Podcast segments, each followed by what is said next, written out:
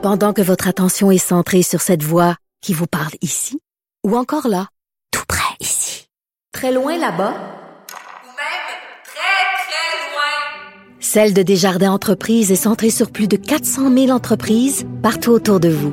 Depuis plus de 120 ans, nos équipes dédiées accompagnent les entrepreneurs d'ici à chaque étape pour qu'ils puissent rester centrés sur ce qui compte, la croissance de leur entreprise. Parce qu'en immobilier, pour être à son affaire, suivez les conseils de nos experts. Via Capital, les courtiers immobiliers qu'on aime référer. Bonne écoute. Antoine Robitaille. Il connaît tous les dessous de la politique. Une entrée privilégiée dans le Parlement. Là-haut sur la colline.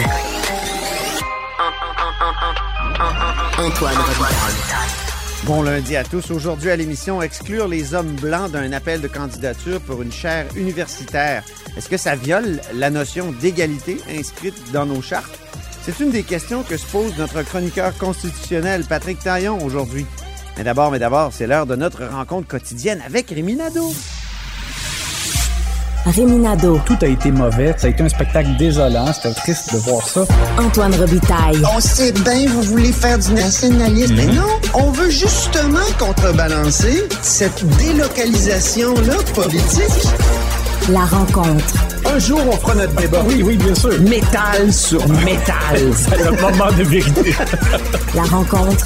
Nado Robitaille. Et bonjour Rémi Nadeau. Bonjour Antoine. Chef de bureau parlementaire à l'Assemblée nationale pour le journal et le journal. Il est fébrile. Il a hâte d'avoir son hors-d'œuvre parlementaire des fêtes. T'as l'eau à la bouche, j'imagine? Oui, bien sûr. Et ça sera juste un hors-d'œuvre, hein? Oui, ça- on sait que ça va être court, mais au moins, ce sera un plaisir euh, retrouvé euh, de voir euh, les élus revenir au Parlement et de voir aussi euh, ben, une brochette de nouveau, autant dans les banquettes des partis d'opposition Ben oui. euh, que du côté gouvernemental. Je dirais surtout du côté gouvernemental, ils sont tellement nombreux. Euh, on verra donc des nouveaux élus répondre à des questions. On verra aussi, euh, par exemple, dans l'opposition officielle aussi, il y a pas mal de nouveaux, euh, des nouveaux députés qui vont euh, formuler des questions pour la première fois au Parlement. Et euh, ben, il y a tout un processus là quand on reprend, euh, c'est une nouvelle euh, législature, donc euh, euh, on- je vais te donner un peu l'aperçu de la semaine. D'abord, mon cher, il y aura donc l'élection de la présidente euh, qui va être Nathalie Roy. On le sait, la, euh, la députée caquiste, euh, et ça, ça va se dérouler demain mardi euh, à 14 heures. Euh, elle va donc prendre la parole. Les chefs des partis, dont incluant M. Legault, là, euh, vont s'exprimer aussi un peu après. Ce sera court, mais il y aura d'abord euh, cette, cette étape-là. Et Mhm. ensuite, mercredi, c'est le discours d'ouverture de François Legault. Et euh, ben là, j'espère qu'on qu'on aura un, petit peu plus les, les orientations plus précises. On sait là que ça va pas bien dans le réseau de la santé. On sait qu'en éducation, ça a été difficile. On sait que euh, il y a des attentes, par, par exemple, en matière de lutte au changement climatique, avec un, un plan euh, qui euh, se met à jour annuellement, mais euh, qui est vraiment incomplet pour atteindre des objectifs de 2030. Euh, et évidemment, il y a l'inflation qui fait mal à, toute la population. Bref, on, se demande est-ce que M. Legault va annoncer quelque chose, va profiter du discours d'ouverture pour donner un petit peu de matière. Et en même temps, à date, les, les informations qu'on va chercher à gauche et à droite, on, nous dit, on dirait, de, de baisser les attentes. On ne s'attend pas à ce qu'il y ait vraiment de, de, de, de- de véritables nouvelles ou de, de nouvelles orientations annoncées. Mais euh, je- je- j'en faisais part un peu dans ma chronique de samedi Oui. euh, dans le journal. Il va falloir que M. Legault, quand même, soit convaincant. Là, il est, parce Il faut qu'il montre ce qu'il a dans le ventre. Ben, c'est ça. a- C'était ton titre. c'est ça, parce que là, on comprend, là, il y a eu la période électorale, puis après ça, c'est la formation du nouveau gouvernement, puis là, il rencontrait euh, chacun des ministres à qui il avait demandé trois idées euh, dans, dans- dans le- de, de- choses à atteindre euh, ou de priorités dans Oui. leur euh, propre ministère. C'est comme si c'était une tempête d'idées. Là. Euh, il, y a, il y a 30 ministres, ils demandent trois idées, ça fait comme 90 euh, travaux là, à mettre en branle, là, euh, si on résume.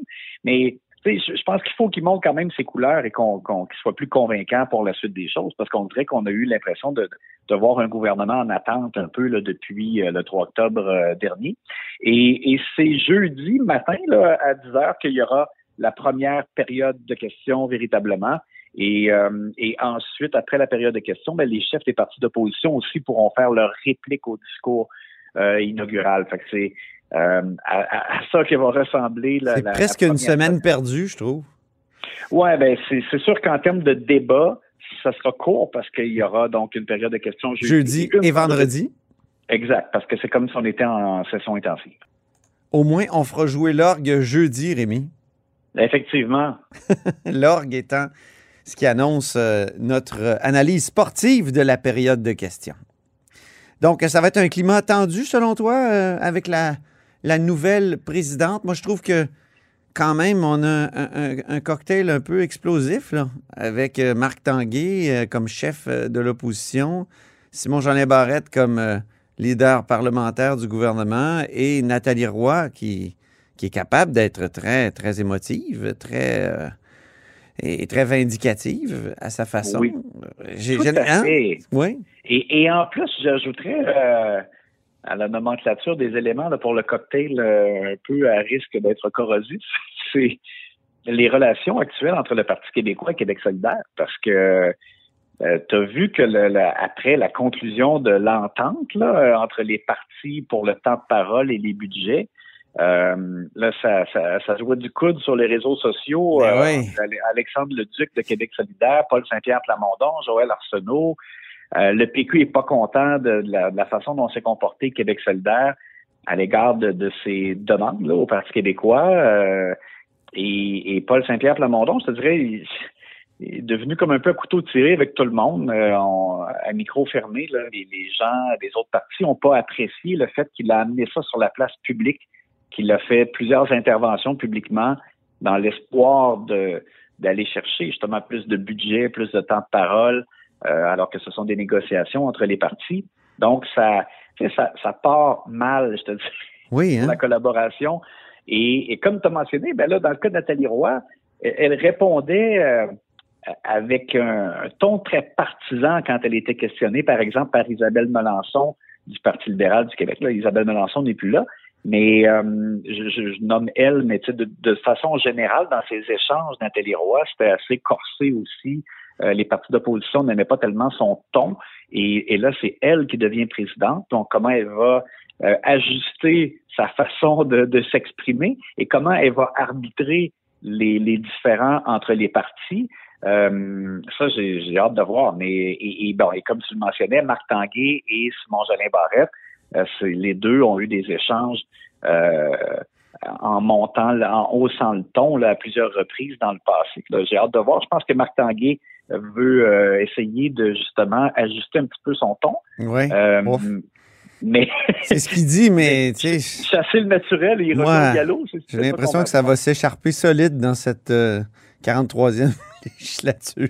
Oui, oui, c'est ça, c'est fort possible. Et, et puis sinon, juste pour souligner aussi, euh, Antoine, Il va y avoir des projets de loi. en hein? termes en termes de projet de loi, ben on le sait, là, le gouvernement avait affiché ses couleurs. Il y aura un, un projet de loi qui va permettre de, de limiter l'augmentation des tarifs d'hydroélectricité à 3 Et puis il y aura aussi un autre projet de loi pour limiter les, les, les autres tarifs à 3 de hausse de tarifs, dis-je bien, à 3% aussi. Euh, il y a ça qui va être sur la table. Le projet de loi pour le, le serment pour euh, en, en fait euh, qu'on cesse de, de- d'obliger de prêter serment au roi. Euh, il devrait être déposé aussi dans les deux petites semaines de travaux parlementaires.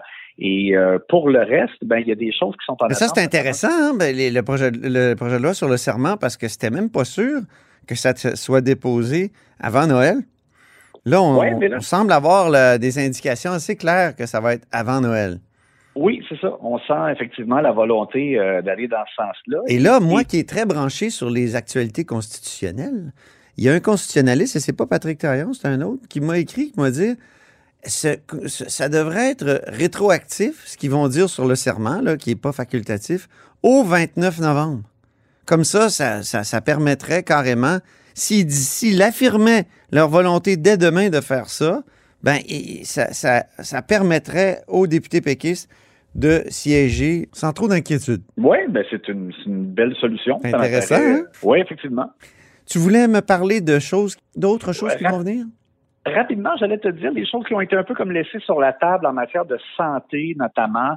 Euh, Christian Dubé avait un projet de loi qui euh, devait permettre d'avoir euh, plus facilement les données dans le système de, de Oui, santé. oui.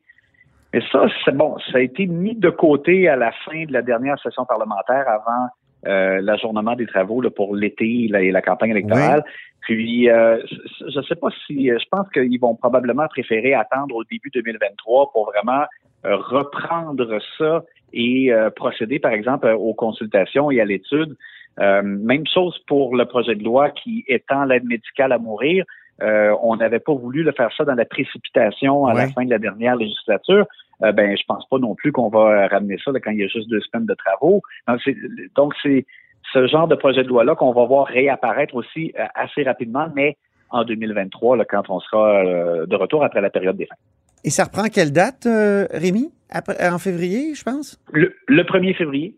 OK, précisément. Donc, il va y avoir quand même euh, plusieurs semaines là, où il n'y aura pas de travaux parlementaires, où on va digérer notre dinde de Noël. Euh, en terminant, parle-nous de Pierre Moreau. C'est Oui, alors. c'est là, pas une surprise hein, ce matin d'apprendre qu'il ne sera pas candidat? Ben, c'est pas une surprise. En même temps, écoute, je, je, je me disais qu'il aurait pu se laisser charmer par euh, euh, les appels de, de certains euh, militants, membres de la famille libérale, des anciens élus, je pense, qui, qui auraient souhaité qu'il qu'il soit de la partie. Et euh, là, maintenant, c'est clair, euh, parce que euh, les, les journalistes, on a été plusieurs euh, à lui laisser des messages, hein, écoute, là, dans les dernières semaines. Et, et comme il ne répondait pas, ben on pouvait pas euh, conclure qu'il écartait euh, une candidature. Fait que ça laissait place à la spéculation, mais là, là, c'est clair. Donc, il a choisi de, de, de, de le dire sur par un message Twitter. Il a dit à mes amis libéraux, je ne serai pas de la partie, mais il entend euh, s'impliquer quand même comme, comme militant. Ouais. Mais là, que- qu'est-ce que ça veut dire? Ça rappelle, Ouais, ça, ça rappelle Bernard Landry, le militant exemplaire. Oui. Oui, c'est ça. il, re- il retournait à la, la comment il disait ça, la fonction de pas la fonction de base, mais Oui, première d'être- d'être militant au sein du c'est ça. Alors, Pierre Moreau va, va être là, donc, à tous les conseils généraux, tous les, tous les, tous les congrès. Ça m'étonnerait. oui, ça m'étonnerait. J'ai hâte de voir. Mais, mais là, ce que ça veut dire, c'est que, ben, en tout cas, moi, je, je pense que euh, des anciens euh, et des, des, des bons du parti vont, vont à ce moment-là, je pense, chercher euh, une autre cible. Ça veut dire a- Oui. Parce que je, je m'attends à ce qu'il y ait une volonté de convaincre quelqu'un qui, qui, a, qui a plus d'expérience au sein du parti, qui a plus de racines encore euh, que les, les gens qui y sont actuellement. Et, et j'enlève rien, par exemple, André Fortin, là, qui, qui euh, je pense, va être candidat, euh, ou Monsef Déragi, qui a ouvert la porte, ou Marc Tanguy, qui l'a pas fermé non plus. Bon, mais euh, il- il- on, on sent qu'il y a chez ces gens-là une proximité aussi beaucoup avec euh, le, le, le, le, le, le- le virage que le parti avait pris avec Dominique Anglade, qui est plus à gauche. Ouais. Et je, je voyais, moi, dans, dans Pierre Moreau, par exemple, une possibilité d'avoir une candidature qui ramènerait un peu le parti davantage vers l'économie Mhm. euh, plus traditionnelle de ce qu'on a connu au PLQ. Bon, lui, n'y allant pas, je pense qu'il y a des gens qui vont chercher euh, un profil un peu comme, comme celui-là. Et euh, ça serait intéressant de voir donc quelle autre, quelles autres personnes vont devenir des cibles potentielles. Ouais. Parce que il, faudra que euh, qu'il y ait d'autres candidats que, que les euh, que ceux qu'on a vu poindre pour l'instant. Merci beaucoup, Rémi. On se reparle demain. Antoine Robitaille. Le véritable troisième lien. Le salon bleu à vos oreilles. Et tout ça sans utilisation des fonds publics. C'est lundi, jour de chronique consti. Mais bonjour, Patrick Taillon. Bonjour Antoine. Notre chroniqueur constitutionnel et accessoirement professeur de droit à l'Université Laval. Parlons de Frédéric Bastien, l'historien, et son association qui s'oppose à un appel de candidature de l'Université Laval. Pourquoi? Parce que cet appel-là exclut les hommes blancs, Oui, oui, oui, oui. ces euh, on- méchants alors, dominants. Oui, oui, oui. euh, L'Université Laval avait fait parler d'un appel de candidature pour une chaire en biologie au printemps dernier. Là, il semble que ce soit cette fois un, un poste euh, en histoire. Et euh, ben, Frédéric Bastien est bien connu, là, il est toujours assez volontaire pour porter plainte ou en tout cas judiciariser euh, certains combats. Ben oui. Euh, et là, cette fois, il s'adresse à euh, la Commission canadienne des droits de la personne, la Commission, son équivalent québécois aussi, la Commission des droits de la personne et de la protection euh, et des droits de la jeunesse. Euh, il poursuit aussi l'Université Laval. Je ne sais pas s'il va poursuivre, se plaindre aussi au programme fédéral de chaire de recherche du Canada, mais tout ça est un peu en, entremêlé parce que tous ces acteurs-là risquent d'avoir un, un mot à dire dans, dans, dans ce litige-là. Ben oui. Pourquoi, pourquoi euh, comme ça, déposer des plaintes à deux commissions en même temps? Oui, ben, d'abord les deux parce qu'il y a un enjeu de fédéralisme, c'est-à-dire que c'est un programme, c'est du pouvoir fédéral de dépenser, les chaires de recherche du Canada, donc c'est de l'argent fédéral. Oui. Euh, on a déjà la décision à Taran, hein, ce professeur de l'Université euh, d'Ottawa. Ah oui, rappelle-nous. Euh, ben, c'est parce que lui, il a contesté le programme des chaires de recherche du Canada parce qu'il n'était pas, parce qu'il ne favorisait pas suffisamment à ses yeux l'accès à l'égalité ou ce que d'autres appellent la discrimination positive. Donc, avec succès, il a contesté devant la Commission canadienne des droits et euh, le programme a changé pour fixer des quotas plus fixes, des cibles très euh, très contraignante. C'est pour ça d'ailleurs qu'une université comme l'Université Laval, qui a pas, qui évolue pas dans un environnement aussi euh, euh, diversifié, surtout sur le plan de, l'origine ethnique que la ville de Toronto ou que la ville de Montréal, ben, l'Université Laval a plus de difficultés à rencontrer les cibles et donc est obligé d'avoir des appels d'offres euh, dédiés qui excluent les gens issus de la majorité. Et donc, on a, on a un volet fédéral à l'affaire mais en même temps, l'éducation, c'est de compétence provinciale. Oui. Et donc, euh, ce qui se passe à l'Université Laval, un employeur euh, québécois soumis à la charte québécoise, ben, ça aussi, ça peut interpeller la, la, com la Commission des droits de la personne et, et de la jeunesse euh, de juridiction euh, québécoise. Donc, pour porter plainte devant ces deux organismes-là, c'est stratégique dans la mesure où lorsqu'il est question du droit à l'égalité, à la non-discrimination, mmh. ces commissions-là sont toujours compétentes pour un, faire une enquête. Pendant ce temps-là, ils montent une preuve, ils, ils, documentent le dossier. Et s'ils jugent la, que, la, que la, la, plainte est pertinente, fondée, bien, ils peuvent prendre fait et cause et, et, porter la cause devant le tribunal et oh, auquel cas, vous n'avez pas à payer les frais d'avocat, les ah, oui. C'est la commission qui... C'est-à-dire que la société accorde tellement d'importance à la lutte contre la discrimination que dans ces dossiers-là, elle, elle, vous fournit les services d'un avocat qui est au fond la commission des droits. Mmh. À, à, au fédéral ou euh, au Québec, puis il y a la même chose dans les autres provinces canadiennes.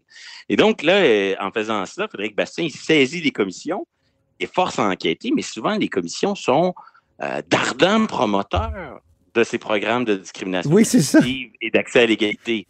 Et donc, il est fort possible. Je, je, on n'est pas là pour faire des prédictions, mais on peut imaginer que les commissions rejettent la plainte en disant, ben non, ça va dans le bon sens, ces programmes-là, c'est pour créer euh, de l'accès à l'égalité. Et là, on pourrait imaginer que Frédéric Bastien aurait alors l'occasion de transformer le, le procès des chaires de recherche du Canada et de l'Université Laval en procès des commissions. Ah. Autrement dit, la décision des commissions de refuser la plainte, oui, oui, oui. elle aussi, elle peut faire l'objet d'un contrôle judiciaire.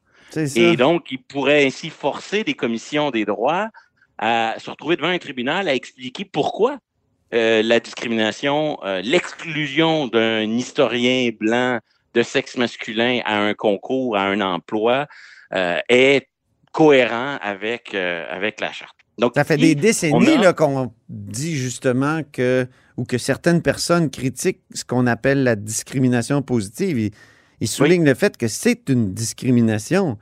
Donc, oui. si on est vraiment égalitaire, ben, on peut pas accepter ça. Mais je pense qu'il ben, y a plusieurs on... conceptions de l'égalité en jeu. Hein. L'égalité réelle, l'égalité euh, formelle. Oui, exactement. Euh, ouais. C'est ça le problème, c'est que on, on, ne sait pas exactement euh, quelle place, jusqu'où euh, une conception euh, est hégémonique, ou s'il y a de la place aussi euh, pour euh, une autre façon de voir euh, l'égalité. Grosso modo, là, vous avez l'égalité au sens traditionnel, d'égalité pour tous, dite universaliste. Ceux qui l'aiment pas trop vont la qualifier d'égalité formelle, hein, comme si au fond il s'agissait de traiter tout le monde pareil. Ça, ça, ça. pourrait être égal. En tout cas, quand on veut la, la, critiquer, on la présente ainsi. Mais dès le 19e euh, siècle, Québec, Patrick, dès le 19e siècle, en histoire des idées, il y, y, avait l'idée de l'égalité chez les premiers libéraux, là, ceux qui ont fait les Oui. révolutions. Mais Oui. c'est justement ce que font remarquer les socialistes et marxistes du 19e siècle. Ils disent, ben, votre égalité, c'est juste une égalité de forme. Vous- Exactement. dans les faits, ça n'a pas vraiment d'effet. C'est ce débat-là qu'on retrouve aujourd'hui. Tout à fait, parce que là, l'é- l'égalité, dans cette critique, disons, euh, socialiste, c'est que l'égalité, elle est qu'en apparence, elle est que formelle, et là, il faut créer les conditions d'égalité, d'où les droits économiques et sociaux. Mhm. Et là, là, si vous voulez, dans la, dans la gauche contemporaine, dans les mouvements néo-progressistes, mais on, on récupère un peu le même discours pour dire ce qu'il nous faut, c'est une égalité réelle, c'est-à-dire euh, parfois des mesures différentes, mais euh, pour permettre à ceux qui sont dans une situation différente d'être avantagés, euh, d'être à l'égal des autres. Donc, le meilleur exemple pour illustrer euh, cette, cette vision de l'égalité dite réelle, euh, plus euh, populaire dans les milieux progressistes, ben, c'est l'exemple euh, de l'handicapé et de sa rampe, euh, de la personne en fauteuil roulant et d'une rampe d'accès. Donc, quand même qu'on construit des rampes d'accès pour les personnes qui ne sont pas en fauteuil roulant, ils n'en ont pas besoin, ça sert à rien. Ils n'ont pas besoin d'égalité, ils sont déjà dans une situation où ils, ont accès. Et donc, la rampe, la rampe c'est l'accommodement raisonnable, c'est le tremplin nécessaire, c'est le renforcement de l'égalité au profit de celui qui euh, est dans une situation d'inégalité. Mm. Et donc, la Cour suprême du Canada, pour le moment, là, ce qu'on sait, Ouais. c'est qu'elle aime mieux la conception progressiste d'égalité réelle, d'égalité différenciée. Mais ce qu'on ne sait pas, c'est est-ce que cette conception-là, on le voit, hein, sa jurisprudence sur les accommodements raisonnables, euh, sa façon de, de dire que les chartes, c'est d'abord avant tout pour les minorités, c'est très présent dans son discours. Mais ce qu'on ne sait pas, c'est est-ce que c'est la seule conception ou est-ce que c'est une conception qu'elle, dont elle fait la promotion sans limite? Autrement dit, est-ce qu'il vient à un moment donné un seuil où oui, on embrasse l'égalité réelle le- et, et l'idée que c'est d'abord pour euh, créer, euh, rétablir un tremplin pour les minorités, ces droits-là. Mhm. Mais est-ce qu'on admet l'idée qu'à un moment donné, il y a un seuil où ça peut produire des effets pervers Ouais. ou être déraisonnable ou être disproportionné, comme c'est peut-être le cas lorsqu'on dit n'envoyez pas votre candidature si vous êtes un, un homme blanc, un historien blanc de sexe masculin, vous êtes juste exclu du concours. Donc, la, la- la question posée par la plainte, c'est oui, on le sait qu'au Canada, il y a une conception qui domine l'autre, mais est-ce qu'il est-ce qu'il reste une place dans certaines circonstances pour la conception plus traditionnelle, formelle ou universaliste, appelez-la euh, comme vous voulez? Mhm. Et, et c'est jusqu'à présent, les tribunaux ont évité de répondre à cette question-là. Ah oui? normal, au nom de la, ben oui, au nom de la retenue judiciaire, on, on ne répond qu'à ce qui est nécessaire pour résoudre le litige. Donc, ça nous prend une configuration des astres un peu particulier où tout à coup, un membre d'un groupe majoritaire dit Moi, je suis victime de discrimination. Moi, le seul exemple que je connais, c'est même pas une décision, une décision qui s'est rendue euh, devant les tribunaux d'appel ou devant la Cour suprême. Ouais. C'était dans le milieu scolaire, un surveillant de un surveillant d'un service de garde dans une école. Euh, on l'avait euh, on, on, on l'avait pas renouvelé son contrat, si je me souviens bien, parce que parce qu'il était un homme et on disait qu'on avait moins de ressources. Puis là, on voulait quelqu'un qui allait être capable de surveiller aussi la, la porte des toilettes euh, euh, des, des écolières. OK. Et là, c'était posé la question, est-ce que lui, comme homme, dans un milieu majoritairement féminin, pouvait plaider le, le droit à l'égalité? Mais c'est une décision isolée qui n'a jamais vraiment été au-delà de cela. Et euh, il faudra voir, c'est ce que la plainte va, va, va permettre. Mais juste, juste un- pour finir sur cet exemple de surveillant, est-ce qu'il avait euh, gagné son, son pari devant les tribunaux? Est-ce qu'il avait eu gain de Oui, oui, à, à mon, à mon souvenir, mais c'est une décision isolée de première instance. Ah oui, OK. dit, euh, on avait dit, euh, oui, oui, ici, il est dans une situation, c'est comme s'il devient le minoritaire, mais, mais à l'échelle du Canada, la Cour suprême, on n'a pas de décision de ce type-là. Et il y, a, euh, y a quand même euh, des indications qui laissent croire que la plainte va avoir de la difficulté à cheminer. Parce que, de façon générale, les tribunaux, pour le moment, sur les programmes d'accès à l'égalité, ils ont été très clairs sur le fait que si vous voulez critiquer de la discrimination positive, Ouais. ben, vous, vous pouvez le faire si vous faites partie du groupe historiquement désavantagé. Par exemple, notre collègue professeur Attaran de l'Université d'Ottawa Ouais. a pu contester le programme des chaires de recherche du Canada parce que lui il fait partie d'une minorité. Il pouvait dire, à titre de minoritaire dominé, opprimé, je trouve que le programme qui vise à résoudre le problème va pas assez loin. Mais pour le moment, les tribunaux ont refusé, par exemple, le- la plainte de pêcheurs non autochtones qui se sentaient discriminés par des droits ancestraux en matière de pêche, des droits d'activité qui étaient prévus. On leur a dit, non, non, quand vous ne faites pas partie du groupe historiquement désavantagé, vous ne pouvez pas contester la discrimination positive. Alors? Et là, euh, dans le cas qui nous occupe, c'est un peu ça, le- l'enjeu dans la plainte que- qui, qui était, dont il était question dans le devoir euh, samedi dernier, c'est est-ce qu'on aura affaire au bon plaignant et à la bonne configuration pour permettre ce débat-là? Hmm. Pour le moment, la façon d'esquiver le débat que les tribunaux ont, ont choisi, euh, ont privilégié, c'est de dire seuls les membres euh, de, de la catégorie historiquement défavorisée peuvent contester un programme d'accès à l'égalité. Mais à terme, plus les programmes d'accès à l'égalité vont se multiplier, plus ça va soulever la question de euh, jusqu'où aller, pendant combien de temps, euh, quels sont les programmes qui sont bien conçus, raisonnablement conçus, proportionnés à, à l'objectif poursuivi, lesquels ne le sont pas. Pour le moment, les tribunaux n'ont pas, euh, ont pas développé encore des outils très avancés pour Mm. euh, évaluer ça, surtout s'il s'agit de voir s'il y a des effets pervers pour les catégories historiquement avantagées. En conclusion, Patrick? Ben, moi, euh, quand j'observe euh, tout ça, ce que, ce que je trouve euh, qui, qui me saute aux yeux, c'est à quel point notre système de, de droit, un peu différencié, est hyper contextualisé. Hein, Hmm. euh, les droits et libertés ne sont pas un socle stable que l'on peut sur lequel on peut compter. C'est plutôt un, un- un système de contre-pouvoir où le juge force le législateur, l'État à se justifier, mais à la fin, on ne sait pas très bien quel est le contenu, la substance de cette égalité-là? Qu'est-ce que ça protège vraiment? Ce qu'on sait, c'est que si on n'est pas content, on peut avoir forcé l'État à s'expliquer, mais euh, on- la force du système, c'est l'évaluation cas par cas, l'évaluation hyper contextuelle.